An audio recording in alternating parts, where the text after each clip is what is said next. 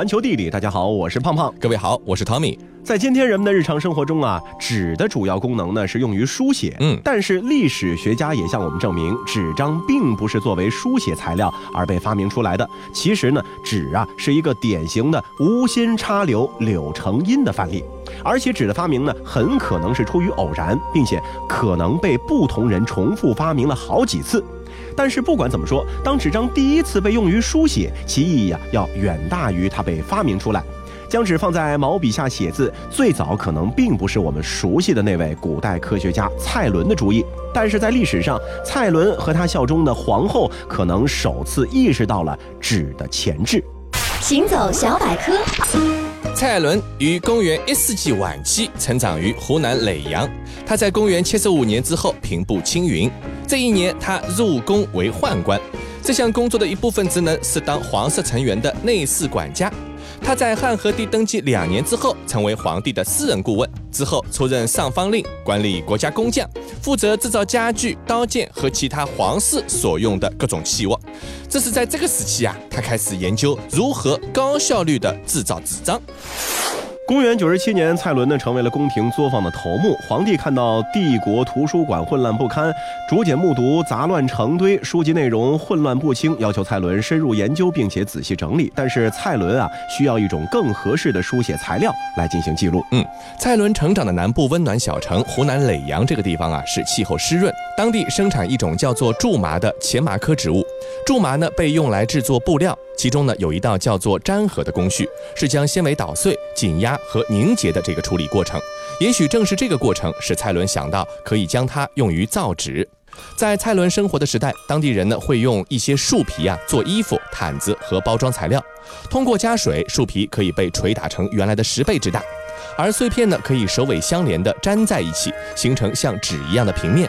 但是啊，一个工人一天只能生产出两张到三张这样的平面。这个呢是一项费时费力的工作，那蔡伦呢就创造了一种植物纤维纸，原料呢是桑树皮、大麻、破布、亚麻、旧衣服和渔网。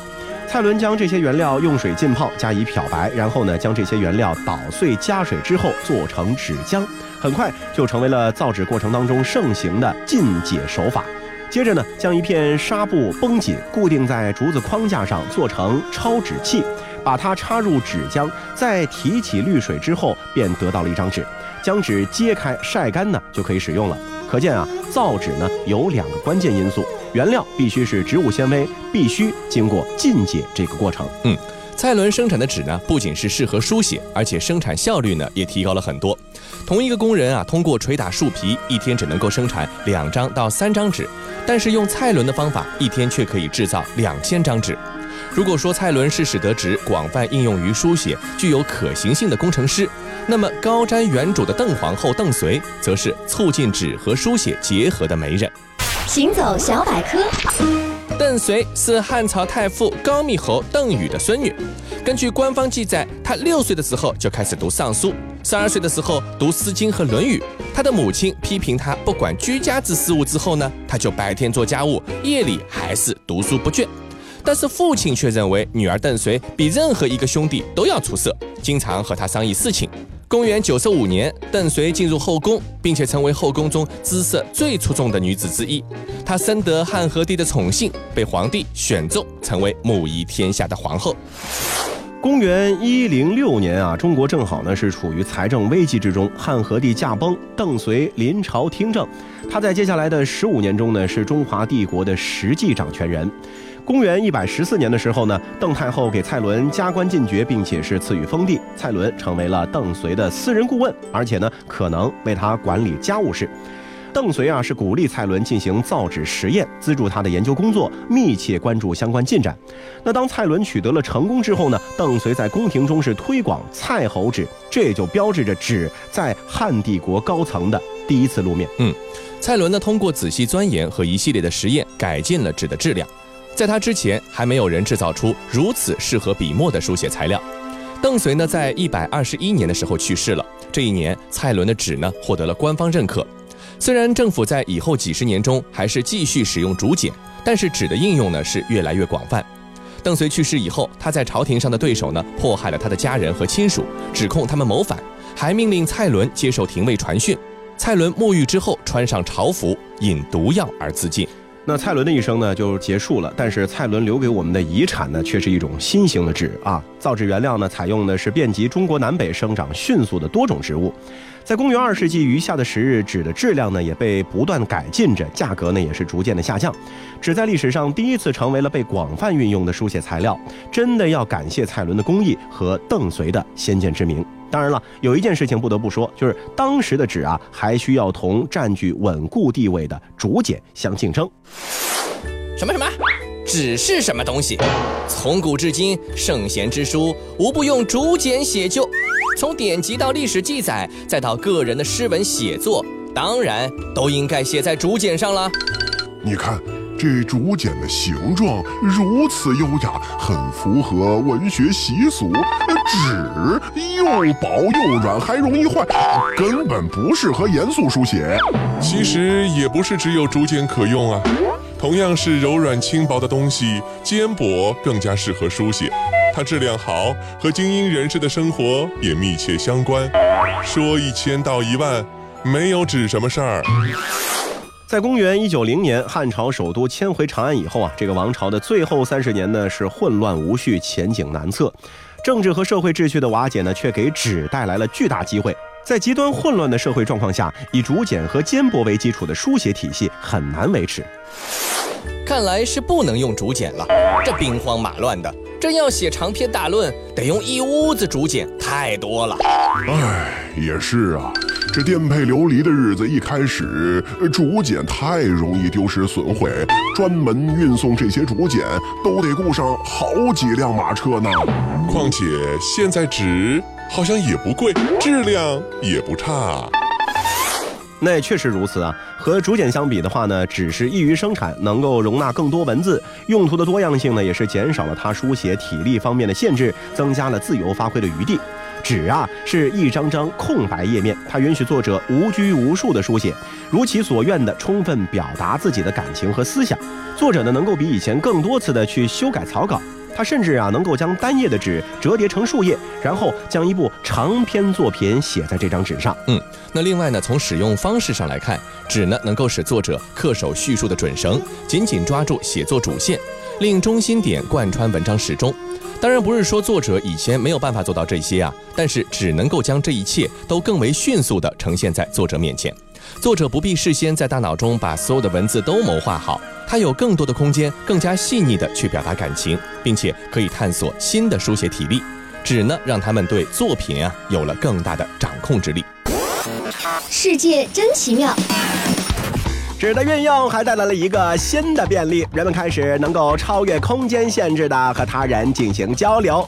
在纸和竹简并用的年代，知识分子继续用竹简书写正式的政府公文。但是从公元二世纪初开始，他们给别人写信的介质从竹简和木牍变成了纸。一些二世纪的用纸书写的信件中，很多知识分子惊叹于能够以这样的方式如此容易而且便宜的和相隔千里的朋友交流。虽然说二世纪开始纸本书籍呢就越来越流行，不过纸相对于竹简的优势从三世纪的中期才开始渐渐地体现出来，因为规模化的生产降低了纸的成本，那有助于它社会地位的提升。即使蔡伦所发明的纸的价格还有大幅下降的余地，当时呢已经显出相对于竹简的成本优势了。当然了，学者和政府官员早在二世纪呢就已经使用了纸，尤其是在写作私人性质的文章的时候。这大概呢是因为他们要自己出资购买用于书写这种文章的媒介。那在三世纪的早期呢，就有了纸成为政府官员文具势力的相关记载。由此可见啊，在蔡伦和邓绥去世后的一个多世纪，中国呢就已经进入到了纸的时代。嗯，纸和书写的成功结合，对于知识的传播呢是具有孕育作用的。到了四世纪，书卷再也不像以前那样是奢侈品，它的评价呢使得人们对纸本书籍呢是司空见惯。伴随着这种转变，知识呢不再被精英阶层所垄断。随着知识的释放，纸呢迎来了令人惊叹的大规模生产。那据语言史学家孤立亚的估计啊，从公元前一千五百年到公元前一千年，即书写在中国充分发展起到十八世纪中叶止，在中国出版的书籍数量超过世界其他地区所有语种的书籍总和。中国的辽阔疆域和好学之风呢是原因之一，但是如果没有纸的兴起，这一切恐怕难以成为现实。我只是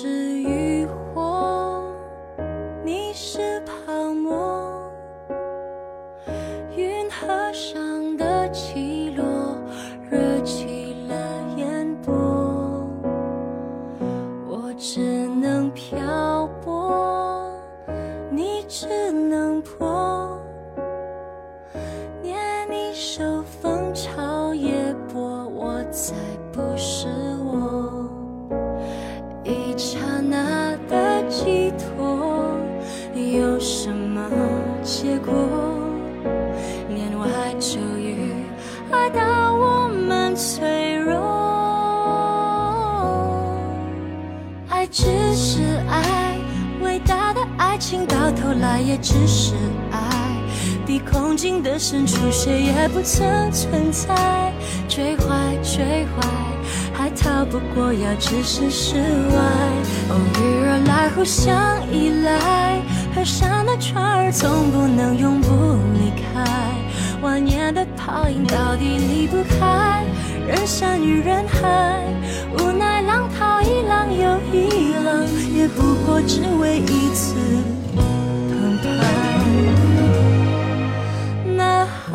海市蜃楼只。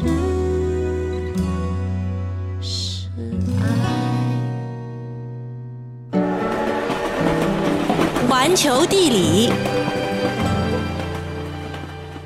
欢迎回到环球地理，大家好，我是胖胖。各位好，我是 Tommy。那随着纸张的逐渐普及，它的用途呢也在变得越来越广。写信可以用纸，寄送少不了邮票。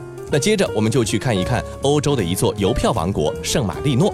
它因为邮票而闻名，这一点呢也不输给我们在节目里给大家介绍过的另一个邮票王国——列支敦士登。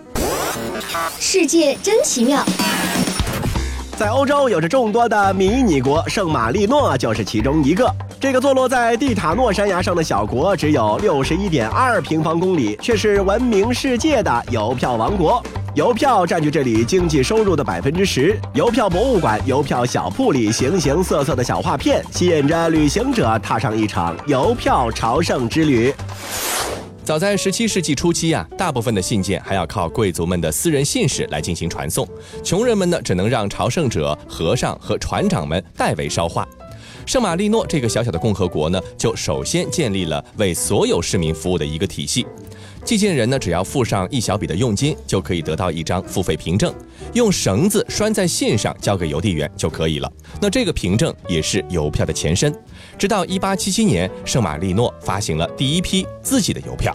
早期这些邮票呢，还不是以经济创收为目的，更多的呢是这个存在感微弱的国家希望向人们介绍自己，所以可以轻易从最早的邮票里找到令他感到骄傲的地方。从蒂塔诺山峰上标志性的堡垒、市政厅开幕，到曾经逃亡到此的意大利国父加里波第的轶事，也许是地理上的狭窄，让故事都要满溢出来。圣马力诺决定把它们都塞进邮票，散发到世界各地的收藏者手里。但由于技术的限制，那些邮票呢还远谈不上精美，雕版制作的线条十分简单，颜色呢也只有红色、黑色、蓝色几种。但是在一个集邮刚刚开始的年代，还是唤起了人们对于异国的梦想。钱币和邮票博物馆就在通往山顶古堡的一条路上，这里呢陈列着历年古老的邮票，从最早单色雕版的建筑、风光、历史人物，到技术进步之后的影写邮票，题材呢也是出现了经典油画、异国风情和更加丰富的场景。从工艺到内容，像一本本最小开本的历史书，在讲述圣马力诺的经历。在博物馆的商店里也有许多纪念邮票和珍贵的首日封，但这里的邮票不是单张出售，而是论片。几十张邮票铺在一张纸板上，用塑料膜盖着，然后整体出售。作为邮票之都啊，城里的每家烟店、旅馆和礼品店呢，都能买到本地邮票。这些呢，大多是为了到此一游的旅客所准备的。真正的爱好者们呢，都隐藏在了主城区路边的邮票小店里。穿过城区的门洞，街道两旁呢是一家家的小店，店面大都很狭窄，三四个客人就非常的拥挤。但是这并不影响人们欣赏邮票的兴致。来客们都是拿着放大镜，仔细地翻看着厚重的皮质邮册，听店主介绍一张张邮票的发行背景和珍贵历史。嗯，对于大部分的旅行者来说，也许只是想体验邮票的乐趣，却并不想花费太多。那这个时候，店主就会极力推荐六十到九十年代的邮票。这个相对新的时期呢，可以说是最有趣味和划算的选择。狩猎、登山、著名侦探、科学发现、崎岖的动植物，几乎所有令人兴奋的话题呢，都在其中。大概像圣马力诺先生的朋友圈，将所有有趣的事情都记录在一个个小方块里分享出来。从一两欧元到二十欧元，多数呢价格都不算太高。每年最热闹的日子呢，就莫过于设计大赛和新票发行日，人们总能够看到更多邮票设计的可能性。近年来，当地邮局还和艺术家们联名设计和插画师合作的 3D 打印主题卡通票，让许多年轻人也对于邮票是津津有味。在圣马力诺人的心里，他们做出的邮票啊，就是为了成为精品，才有那么多的大胆巧思，吸引人们用流通的钞票换来不再流通的小花纸作为心头好。邮票拆解课堂。呃，我是邮票家族的代表。我们家族成员的体型以矩形居多，既可以节省原料，也便于收藏。不过，世界各地邮票都在推陈出新，比如正方形邮票、圆形邮票、心形邮票、扇形邮票和异形邮票。我们本来都是没有齿孔的，但那样使用起来不方便，于是我们身上就出现了齿孔，不用剪刀就可以将邮票分离。我们的背后原来都没有背胶，但后来涂上了胶，用清水就可以粘合，口味也不少，土豆味、面粉味、薄荷味。哎，你要不要尝尝？至于质地，如今我们的邮票家族里出现了一些奇葩成员，比如说木头的、棉布的、丝绸的、金属的，当然绝大多数还是纸质的。邮票虽小，却可以派上大用场啊！沟通世界各地的人们，让他们得以通讯交流。嗯，但是在这个世界上，小身材大用途的东西呀，那是比比皆是。比如生活在广袤大洋里的小小生物——磷虾。嗯，在面积广袤、少有大陆阻隔的南大洋，猛烈的西风吹拂着海面，使得海流变得湍急而变幻莫测。这里呢，是南蓝鲸的故乡。作为世界上体重和重量最大的动物物种的一个亚种，南蓝鲸啊，以它近三十米的体长和超过一百八十吨的体重，荣登地球第一巨兽的宝座。那奇特的是啊，这种巨兽的食物并不是巨大的鱼类，而是一种微小的动物，那就是南极磷虾。无论从字面意义还是外形上，磷虾呢都很像是我们平时所见的虾。南极磷虾的身长大约是四到六厘米，然而在磷虾世界中啊，这样的身材已经是大块头了。嗯，因此南极磷虾又有着大磷虾之称。和虾一样，它的身体呢也能够分为头、胸部和腹部。然而从分类上讲啊，南极磷虾呢其实并不算真正的虾，它们只是虾的远房亲戚。嗯，南极磷虾最喜欢的食物呢莫过于硅藻。在围绕南极大陆周边的冰盖边缘，尽管温度接近零度，使得光合作用的效率降低，但是广阔的大洋面积抵消了这一劣势。大量繁殖的硅藻让这里呢成为了磷虾们的食堂。大批磷虾就游荡在冰原，附在浮冰的下部，用自己的胸足刮取和过滤硅藻来作为自己的食物。而磷虾最特殊的地方呢，就莫过于它具有发光的能力。在磷虾的眼柄和胸足基部具有成对的发光器，这些发光器由发光细胞、反射器和晶体组成。在发光细胞内，荧光素在荧光蛋白酶的作用下发出蓝色的冷光。这光通过反射器的反射和晶体的聚焦之后呢，成为了点缀在磷虾头胸部的点点灵光。从下方观察的时候，这灵光呢能够模糊磷虾的身影，以此来减少被潜伏在下方的捕食者锁定的几率。那也有假说认为啊，这些发光器官在磷虾的集群求偶过程中呢，也可能发挥着重要作用。嗯，南极磷虾通常生活在大洋的表层，它和其他众多的海洋软甲纲甲壳动物一样，也要经历复杂的变态过程。它们的卵呢会一直沉到大洋底部，然后孵化为藻状的幼体，接着呢开始逐渐向上迁移，并且逐步的发育成为成体。尽管有荧光的护体，形单影只的磷虾呢，还是很容易被识别。因此啊，为了保护自己，同时呢，也利于种群繁殖，南极磷虾都会形成大群来进行活动。世界真奇妙，磷虾的大群如此之大，以至于磷虾构成的一个全体能够将方圆达数公里的海面染成黑褐色。在这里，每立方米海水中南极磷虾数量可超过两万只，整群重量达百万吨以上。而在整个南大洋地区，南极磷虾的总重量估计可达五到五十亿吨。如此海量的南极磷虾，使得它成为了南大洋海洋生态系统的基础。南大洋和南极沿岸丰富的动物类群呢，几乎都需要仰赖磷虾提供生存所必需的蛋白质和能量。那不单单是南蓝鲸，包括海豹、企鹅、大型鱼类、头足类和一些鸟类等等，都是南极磷虾直接的消费者。长期对磷虾的捕食呢，也深刻地改变了这些动物的行为乃至身体结构。你比方说这个南蓝鲸吧，它就演化出了专门为过滤磷虾而存在的长而密的鲸须。我们人类呢，自然也是不会放过这巨大的蛋白质宝库。无奈南大洋遥远而汹涌，能够捕捞磷虾的国家呢，十分有限。苏联曾经是南极磷虾捕捞的第一大国，但是在解体之后，后继的俄罗斯则没有能力继续支撑如此的远洋捕捞任务。而目前，挪威是南极磷虾捕捞的第一大国。嗯，不过呢，我们都会觉得很奇怪，这么多的磷虾捕上来，从来没有吃到过啊。嗯，因为这些磷虾呢，通常不会直接出现在我们的餐桌上，这是因为南极磷虾的甲壳内呢，会从环境中积累较多的氟化物。当虾体死亡之后，氟化物呢就会很快的渗入肌肉当中，使得虾肉氟化物含量过高，不宜食用。挪威对于南极磷虾的捕捞呢，主要是制作虾粉。